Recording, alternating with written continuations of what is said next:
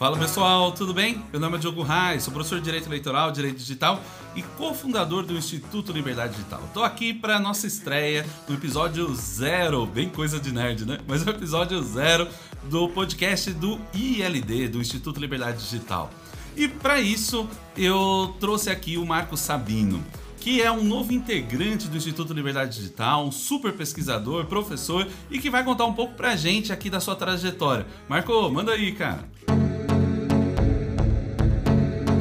Fala Diogo, tudo bem? Galera, legal estar tá aqui, prazer estar tá aqui, integrar o ILD, para mim é uma honra, enfim. A gente tem aí o podcast lançando hoje o episódio zero, como disse o Diogo. A nossa ideia é trazer para você, ouvinte, temas que são temas importantes relacionados à liberdade de expressão, censura digital, questões eleitorais, tudo que toca aí a mais ao que é mais importante no Brasil, de uma maneira leve, suave e contamos com a sua sugestão e colaboração. Então, muito obrigado, Diogo. Estamos aí, firme e forte. Eu que também sou professor, espero levar para você a melhor experiência possível neste podcast. Marco, obrigadão, cara. Bom, o podcast número zero, ele tem como mote o direito ao esquecimento. Ah, eu queria conversar contigo, você que tem pesquisado tanto a respeito disso, meio que. E aí, o que é o direito ao esquecimento, né? Onde ele vive, onde ele mora, ou como se reproduz, né? Como que chega nessa história? Fala um pouco pra gente, Marco. Diogo, antes de, antes de falar disso, eu queria fazer uma pergunta para você. Quantos livros você tem escritos mesmo, Diogo? Alguns. Eu acho. Ah, talvez, sei lá, uns 50, 60. Talvez uns 50, 60. É, é, a sua ideia de perpetuidade ou você quer ser esquecido? Digamos que depois que você morrer, você quer que eles joguem seu livro na fogueira.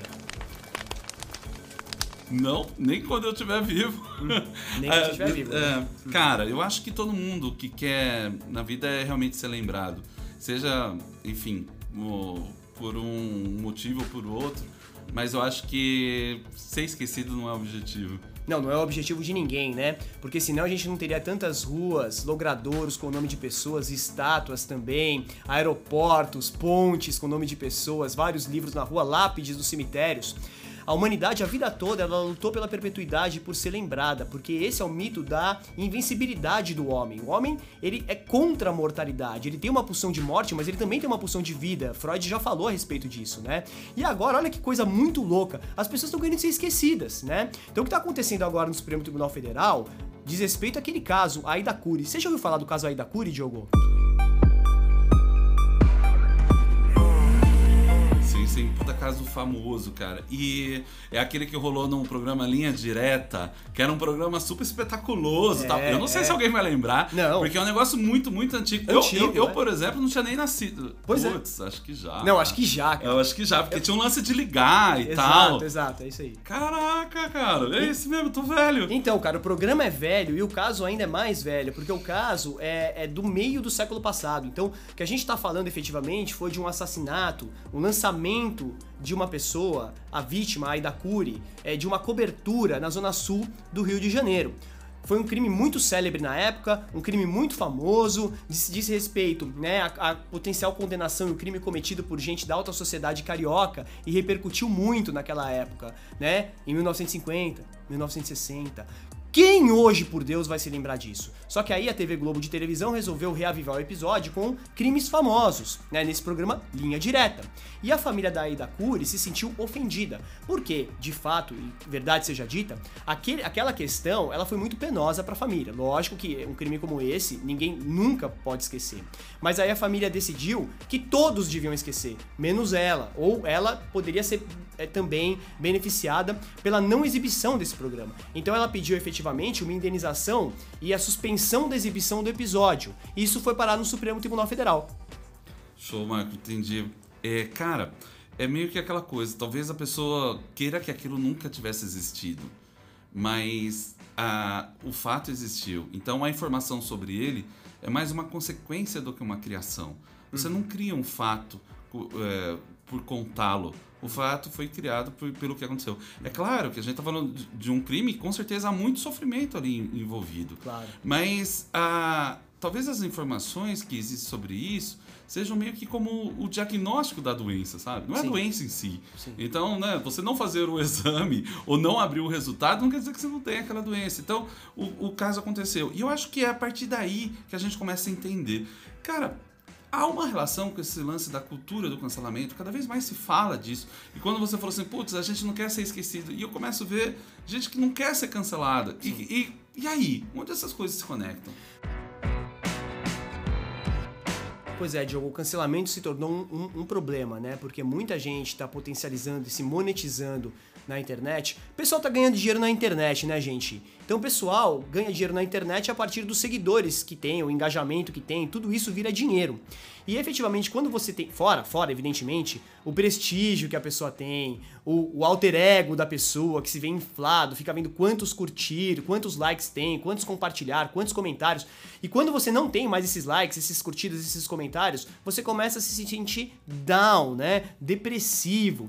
E isso gera problemas é, de ordem psicológica, inclusive. Para alguns, gera problemas de ordem econômica.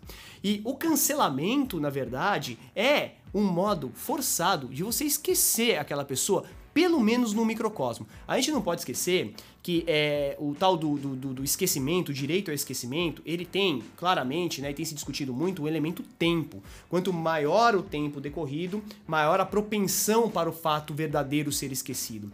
Mas ele também tem o elemento espaço. Porque não adianta nada o fato não ser conhecido num determinado lugar e ser conhecido no outro. E eu aplicar a solução para todos os lugares. Então, é, no cancelamento é a mesma coisa. Quando eu cancelo uma pessoa, não é que eu vá deixar de conhecer o conteúdo produzido por aquela pessoa. Eu deixarei de conhecer o conteúdo produzido por aquela pessoa naquela ou naquelas plataformas. Mas a pessoa pode estar por aí. Eu, por exemplo, com todo respeito, eu, eu, eu não gosto de pagode.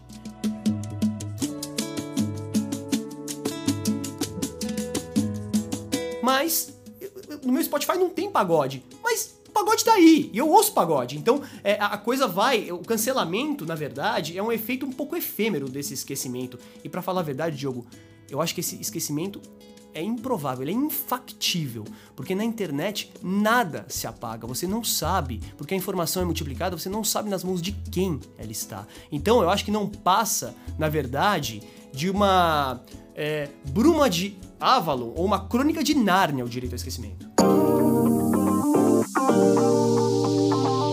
Eu tava aqui pensando, né? O caso está lá no Supremo, o ministro Toffoli já deu o voto. E, e, o- e- e o voto do Toffoli foi no sentido de não concessão. Exato. Eu queria entender duas coisas, cara. É, primeiro, como é essa questão na Europa a- em, em razão da questão da indexação? Sim. E aqui, e no, no- no Brasil?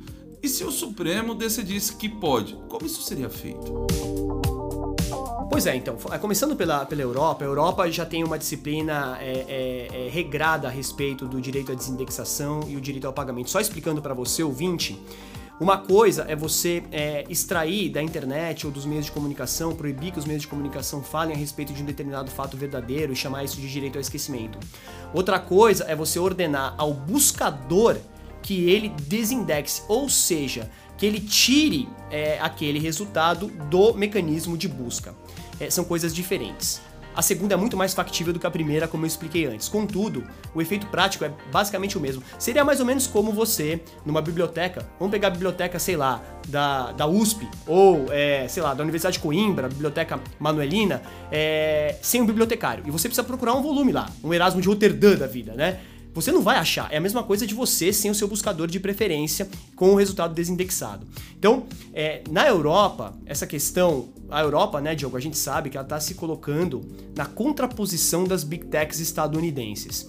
Então, é, com todo respeito à Europa, que tem uma tradição muito grande né, na questão principalmente da proteção de dados pessoais, eu entendo que muitas vezes eles metem os pés pelas mãos nessa guerra econômica e por poder.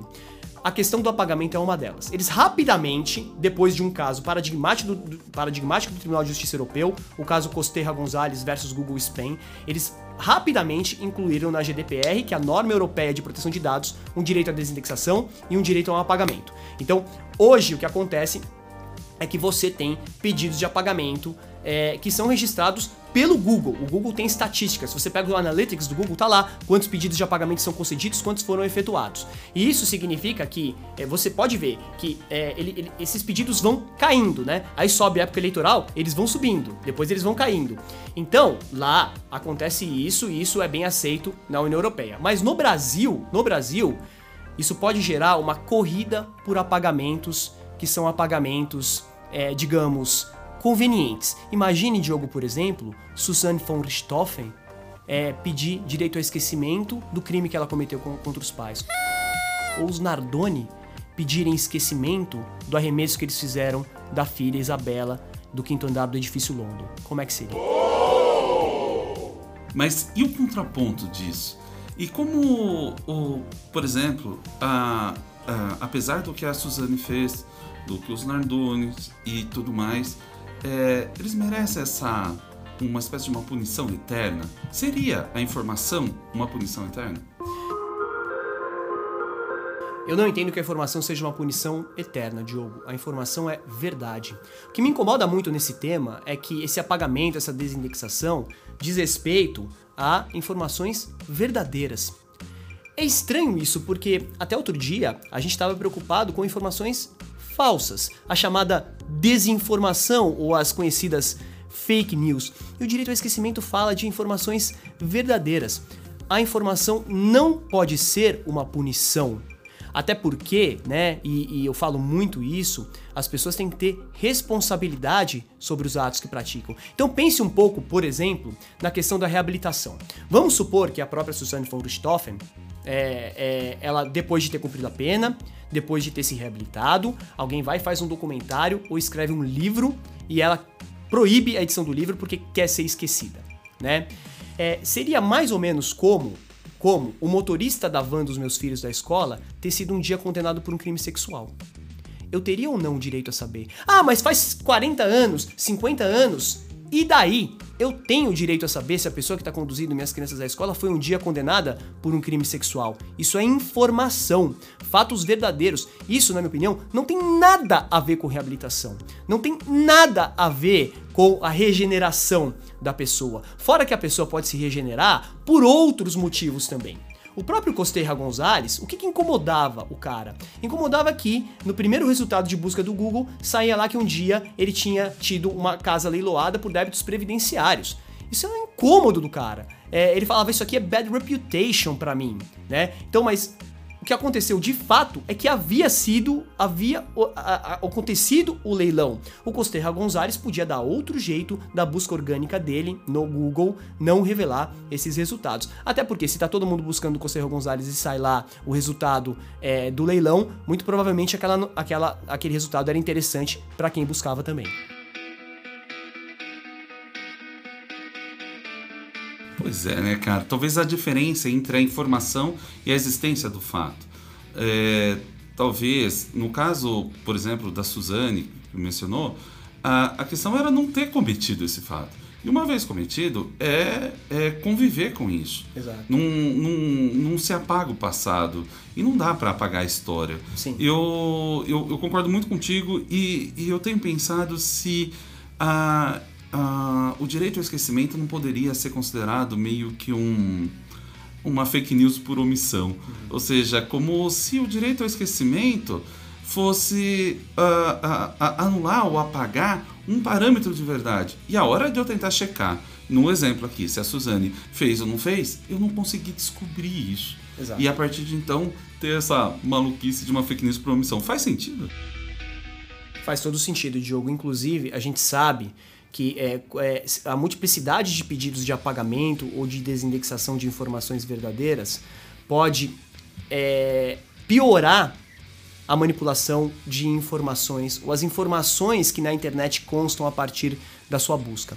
A gente sabe que a sua busca, a busca orgânica que você faz, ela é muito mapeada de acordo com as suas preferências. Se eventualmente eu tenho esse primeiro filtro, que é o filtro do algoritmo, somado ao segundo filtro, que é o filtro do apagamento, que tipo de informação vou ter?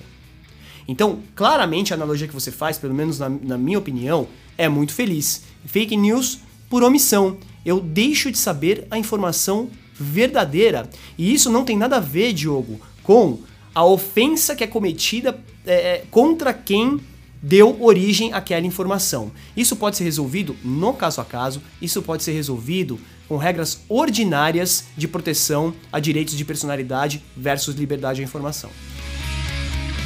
Olha só, cara, e como seria isso na prática, né? Imagina o Supremo fala, ah, beleza, deu direito ao esquecimento. Aí então notifica para isso, para aquilo, para ir sumindo. E se eu acessar de um outro país, eu tenho acesso a essa informação? Ou essa informação, se for publicada em outro país, como fica a competência do Supremo Tribunal Federal? Vai virar um, um, um Supremo Tribunal do mundo? O que, como lidar com questões da soberania e poder que são ligadas ao território num espaço onde a extraterritorialidade que é o que manda, que é a internet? E aí, como resolver isso? Exato, quer dizer, é, é muito difícil de resolver. No caso Costerra Gonzalez, por exemplo, o resultado de busca do La Vanguardia está é, restrito ao território da União Europeia. Se eu quiser consultar o leilão do, do Costerra dos Estados Unidos, eu vou conseguir com uma VPN, uma rede Exatamente, privada, exato. você consegue do mesmo lugar fazer isso. Pois é, pois é. Ou seja, privilegia quem tem acesso a uma ferramenta que muitas vezes ela inclusive é hum, paga. Hum, sim. Ou seja, uns serão mais informados que o outro. Exato. Em razão do, do das habilidades respeito do termo. Talvez não funcione mesmo. É, é um instrumento, para mim, danoso e muito prejudicial à liberdade de informação. E aquela questão, né, Diogo, a gente tem que saber que é, é, as pessoas elas, elas fa cometem fatos e os fatos são verdadeiros. E a informação não é a punição. Acho que essa é a grande, a grande lição, a grande pedra de toque do nosso podcast hoje.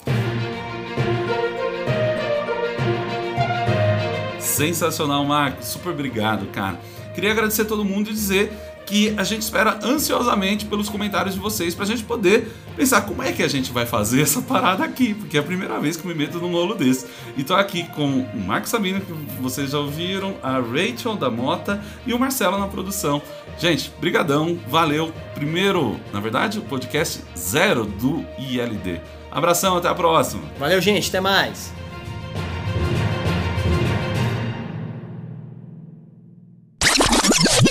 Depois da edição do nosso podcast, pessoal, o Supremo Tribunal Federal acabou julgando o caso aí da Cury por nove votos a um, vencido o ministro Edson Fachin, acabou decidindo pela não existência do chamado direito ao esquecimento no ordenamento jurídico brasileiro.